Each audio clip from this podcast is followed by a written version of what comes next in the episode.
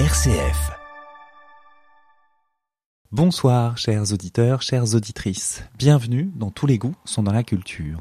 Pour cette dernière émission de l'année 2023, je vous propose une interview avec le dessinateur et auteur de BD Franck P. Avec Zidrou, scénariste, ils ont repris tous les deux le personnage du marsupilami, une des créations mythiques du très grand auteur André Franquin. Leur bande dessinée en deux tomes, publiée chez Dupuis, s'appelle La Bête. Nous sommes à Anvers en 1955. À travers l'arrivée du personnage du marsupilami dans cette ville, eh bien, nous découvrons différents personnages, hostiles ou non, affectueux ou non, en tout cas tous et toutes marqués par la Seconde Guerre mondiale. Il y est question d'amour, mais également d'humour. Et avec Franck P, nous avons justement échangé sur le fait de parler, de représenter les animaux, la place d'humanité dans notre société et aussi bien sûr, la place du rire, si cher à André Franquin. RCF, la joie se partage. Bonjour Franck P. Bonjour. Avec euh, Zidrou, vous euh, signez une bande dessinée qui s'appelle La Bête. On est euh, à Anvers, dans le port d'Anvers, à la fin de, de, l'année 1955. Et on est dans une ambiance très très sombre, dans une ambiance aussi d'après-guerre et même si la guerre est terminée depuis dix ans, elle traumatise encore beaucoup, puisqu'il y a un personnage, un petit garçon qui souffre d'une chose, c'est qu'il est, l'enfant de sa mère belge, mais surtout d'un père allemand. Donc en 1955, on ne fait pas la, la, nuance et la distinction entre allemand et nazi. Donc il est l'enfant de l'ennemi. Il va souffrir de ça. Sa mère, elle aussi, souffre de cette situation. Et là, la rencontre se fait entre ce petit garçon et le marsupilami. En fait, deux éclopés qui se rencontrent et qui se comprennent tout de suite. Alors justement, ce hein terme d'éclopé, oui. c'est un terme qui qu'utilise la, la mère pour parler des animaux. Oui, oui, oui. C'est une arche de Noé. Exactement. Et, et, euh, et lui veut justement sauver. Il, il se dit qu'après tout, tous ces éclopés, tous ces gens qui sont, tous ces êtres qui sont mis de côté, bah en fait, si on se réunit, on va être un peu plus fort sa mère partage pas trop cet avis-là. C'est un livre qui est chargé en, en émotion et en, et souffrance. Et ça, quand euh, Zidro et vous avez euh, conçu cette histoire-là, c'était une sorte d'évidence que pour le marsu pour raconter finalement votre marsupilami, si je puis dire, il fallait être dans cet endroit-là.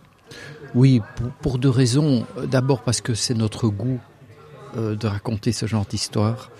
Euh, pour moi et pour, pour Zidrou certainement, c'est l'émotion, le, guide, le, cœur de l'histoire. Euh, je pense qu'il y, y a, quand on fait quelque chose de créatif, d'artistique, c'est le premier véhicule, c'est l'émotion. C'est par l'émotion qu'on prend la main du lecteur et qu'on va se parler d'égal à égal, euh, parce qu'on est tous bourrés d'émotions, qu'elles soient euh, exprimées, conscientes ou inconscientes, souvent quand même, hein, pour tout le monde. Euh, toucher à ces émotions-là, les, faire euh, apparaître, c'est quand même une, des bonnes choses qu'on peut faire dans la vie. Euh, ça nous fait du bien, ça nous fait avancer surtout. Et donc brasser les émotions dans une histoire, c'est ça notre boulot, en fait, c'est notre, notre métier. Ça, c'est la première raison. La deuxième raison, c'est que quand on parle d'un animal, donc un animal, c'est pas un être humain. Euh, a priori, il va bien. Je veux dire, euh, l'animal n'a pas de maladie psychique, il n'a pas à régler ses émotions, il est. Simplement, il est. Et si on veut raconter une histoire avec un animal, on doit trouver un moyen pour qu'il ait des problèmes malgré le fait qu'il est sans problème. alors justement, la présence des animaux, alors qui est aussi une de vos caractéristiques, c'est-à-dire que vous avez un talent incroyable pour justement représenter les animaux et, et amener des émotions aussi, avec forcément cette impasse qu'il y a, c'est-à-dire de, ne pas user de, de, de, de dialogue, et, et, donc dans le silence, dans les dessins, dans les couleurs. La particularité là, c'est que soit il y a des animaux, mais il y a un animal qui est particulier parce qu'il n'existe pas, c'est le marsupilami. Qu'est-ce que ça fait de représenter un animal qui n'a pas de réalité? Oui, oui, oui, oui. Ça demande évidemment un effort d'imagination, de construction, euh, de, créer un, un, une anatomie euh, euh, à partir d'éléments qu'on connaît, mais de créer quelque chose, voilà, d'autre, de nouveau. C'est une sorte d'équilibre à trouver. Et puis c'est euh, toucher peut-être du doigt euh, l'animalité avec un grand A, c'est-à-dire euh, dans notre imaginaire d'être humain, c'est la sauvagerie, c'est la spontanéité, c'est le danger aussi, mais c'est aussi la tendresse, c'est le refuge, la sécurité, c'est toutes ces émotions-là très primaires, très primales, primitives qu'on peut mettre en scène et donc c'est forcément, quand on y arrive, bah, c'est fort, puisque ça touche la part animale qu'on a en nous. Euh, si c'est réussi, euh, ça peut déménager. Hein, euh, et, le marsu, c'est un peu ça, c'est cette bête sauvage qui en plus est, pas bien traitée, qui débarque dans la société des hommes un peu coincée de l'après-guerre. Évidemment, ça va faire des étincelles. Et justement, ce personnage-là, alors cette scène d'ouverture, elle se, on a le titre ensuite, et je trouve que la, construction euh, vraiment visuelle de cette BD est très cinématographique. C'est-à-dire qu'il y a une manière de nous plonger dans un décor, et ça, je trouve ça complètement admirable. Et vous avez cette, c'est, c'est, et vous signez avec Citroën justement une petite phrase en disant à André, il se reconnaîtra. Donc bien entendu un hommage à un des grands maîtres de, de, la BD, mais voilà, un des grands artistes du XXe siècle, André Franquin. Quand vous euh, dessinez justement le marsupilami alors que vous l'avez euh, lu, vous l'avez peut-être dévoré justement, qu'est-ce que ça fait un moment de d'essayer eh bien de, de, de, choper entre guillemets ce personnage-là? Mais c'était le plaisir de dessiner tous les animaux finalement. Euh, J'adore les dessiner depuis toujours. Euh, en ce sens, je suis un peu le, petit Franz euh, dans l'histoire. Euh, lui recueille tous les éclopés. Moi, je recueillais toutes les images, tout ce que je pouvais trouver autour des animaux sauvages, plus que domestiques, parce que simplement, il me fascinait. Et, et mes raisons de m'y intéresser étaient pareilles que celles de Franz. ça me faisait du bien parce que je me sentais moi-même éclopé, évidemment. Alors, euh, quand je peux mettre en scène un animal imaginaire, je, projette dedans tout ce que j'ai appris en dessinant des panthères, des, lions, des antilopes, des éléphants dans, les parcs animaliers, dans les cirques à l'époque quand j'étais petit, euh, ou dans la nature. Euh, c'est le plaisir de hmm, d'oublier aussi le mental et d'y aller à l'instinct. Euh, on ne dessine jamais aussi bien les animaux que quand on est proche d'eux et qu'on essaye de se projeter dans leur forme à eux, ce qui en fait peut paraître relativement banal, mais qui recèle d'une richesse philosophique énorme quand on prend conscience que l'animal possède des sens qui sont différents des nôtres. Ça veut dire qu'il a une sorte de représentation du monde dans lequel il vit qui est très différente de la nôtre. Et ça veut dire que sa conscience, pour autant que son intelligence permet d'avoir une conscience, mais quand même, il a une sorte d'intelligence. On parle même de, l'intelligence des arbres maintenant. Hein. Alors on voit bien que c'est pas la même intelligence que nous, mais il y a une forme d'intelligence naturelle qui est bien présente. Et donc chaque fois qu'on va vers une espèce, on rentre dans sa peau, on rentre dans son système sensitif, on rentre dans sa représentation de l'univers et on découvre un tout autre univers qui nous apprend à nous humains notre euh, condition très relative parce qu'on a une vision des choses, mais pas toutes les visions des choses. Là, on a tout à apprendre. Et ça, c'est très nouveau en biologie euh, ou en philosophie, c'est comme on veut. Euh, l'importance de la nature dans notre société, dans notre culture, euh, devient très très très présente, évidemment. et donc tout ça mène à une sorte d'humilité et d'exploration et de choses qui se renouvellent sans arrêt. Ça fait 50 euh, ans que je m'intéresse aux animaux et j'en finis pas d'être absolument profondément émerveillé de la découverte que je fais de jour en jour. Euh, je vis aussi avec des poissons, avec des tortues chez moi au quotidien. Eh bien, c'est, c'est, ça reste une fascination formidable. Et donc forcément d'animer d'un seul coup le marsupilami, d'avoir ce privilège-là, hein, ce qui n'était pas forcément évident, euh, ça vous a procuré le même plaisir? Oui, oui, certainement, avec toutes les complications que euh, qui, qui, qui, qui, consiste à dans, dans, dans la narration d'une histoire. Euh, c'est quand même un truc très technique aussi, je veux dire. Euh, et, et, vous parliez tout à l'heure du, de, de, du, du, côté cinéma de l'histoire. Ça, ça, me fait très plaisir de, de, voir ça parce que, en fait, j'ai remarqué quand je reçois le scénario de Zidrou, euh, au moment du découpage de l'histoire, donc au moment où je crée les, les, cases, là où j'arrête le temps, là où je pose ma caméra, euh, en fait, je, je, me fais un film dans la tête. Donc je, je, ne mets pas son scénario en image. Je me, à partir de son scénario, je me fais un film et c'est ce film-là que je transforme en, en BD. Ce qui me permet, l'avantage, c'est d'avoir la temporalité, d'avoir tous les métiers du cinéma, le jeu des acteurs, les matières, le son, la musique, euh, etc., etc.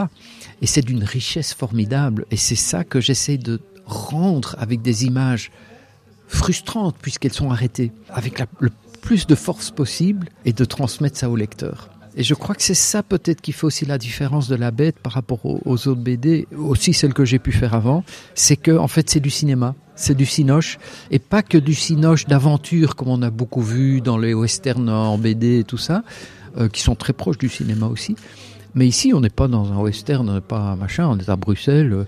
Mais euh, c'est plus les émotions que je mets en scène avec le plus de force possible, euh, beaucoup plus que euh, l'action ou, ou, ou, les pif pouf paf quoi. RCF, la joie se partage. C'est un, un, album qui est très riche justement en émotions. Elle est à différents niveaux. Par exemple, il y a l'importance du son. Le euh, professeur, l'enseignant, euh, Monsieur Boniface, euh, veut enregistrer les rires et, et, et, ça, et la bande dessinée s'ouvre après donc la, la, cette scène qui nous évoque le marsupilami, on est dans la salle de classe et il montre un film de Chaplin aux enfants et il enregistre leur rire. Et un lui, film muet. Un film muet. Et donc il y a, y a cette manière de jouer sur la puissance de l'image et le fait de rire aussi.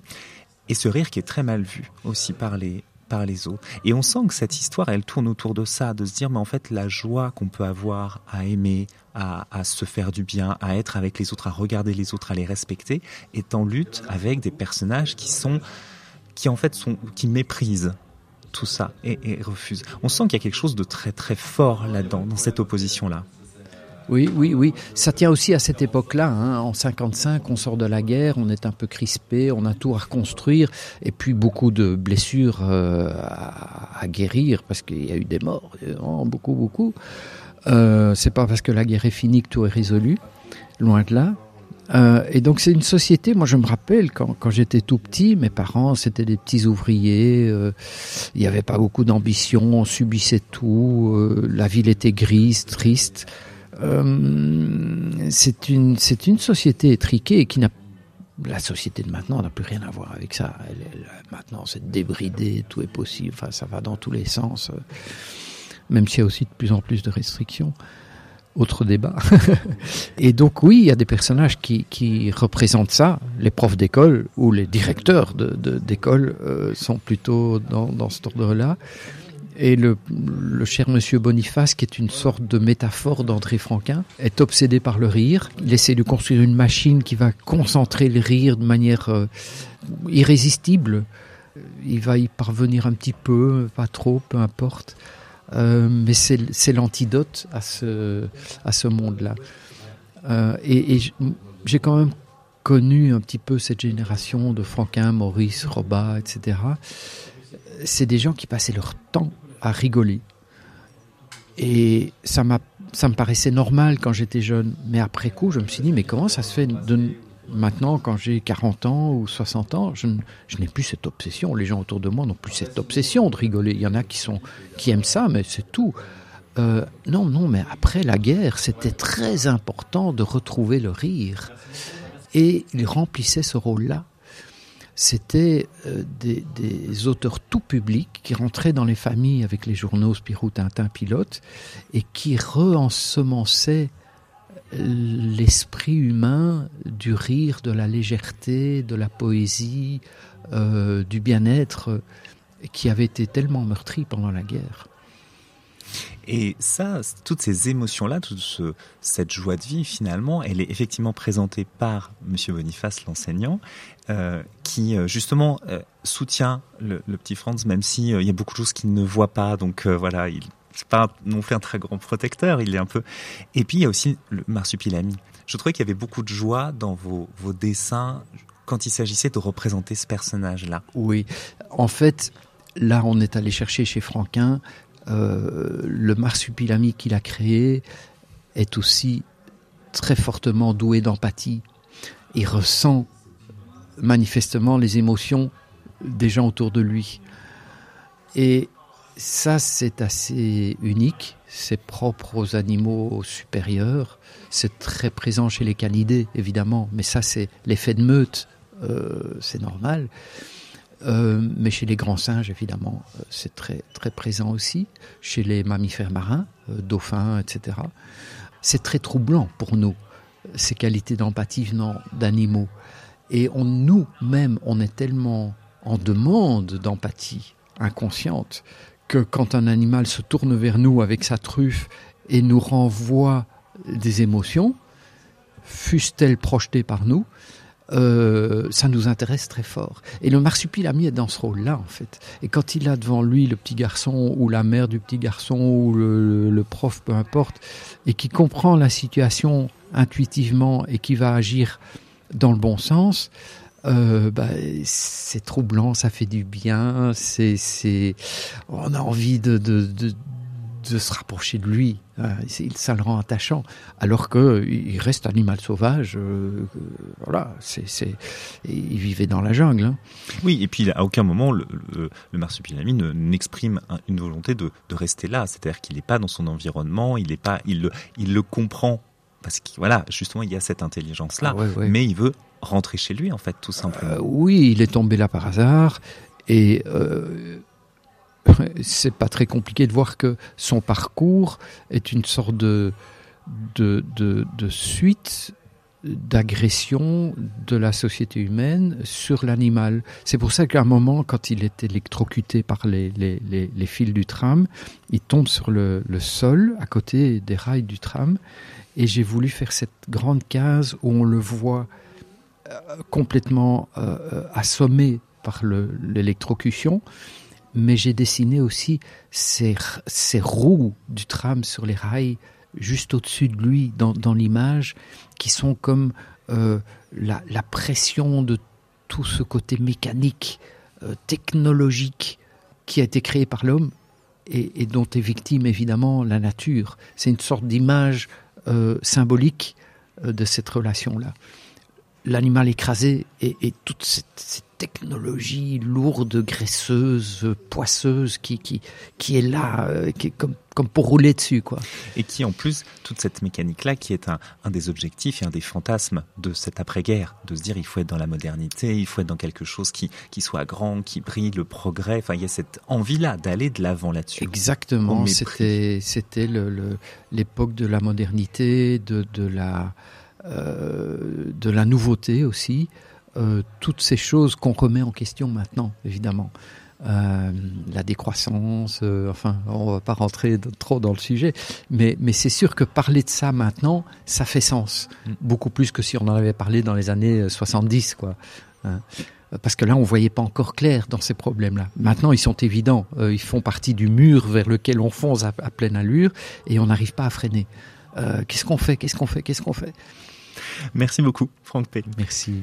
Je vous rappelle donc, chers auditeurs, chères auditrices, que la bande dessinée s'appelle La Bête. Elle est signée Zidrou et Franck P, qui était mon invité du soir. Elle est en deux tomes et publiée chez Dupuis.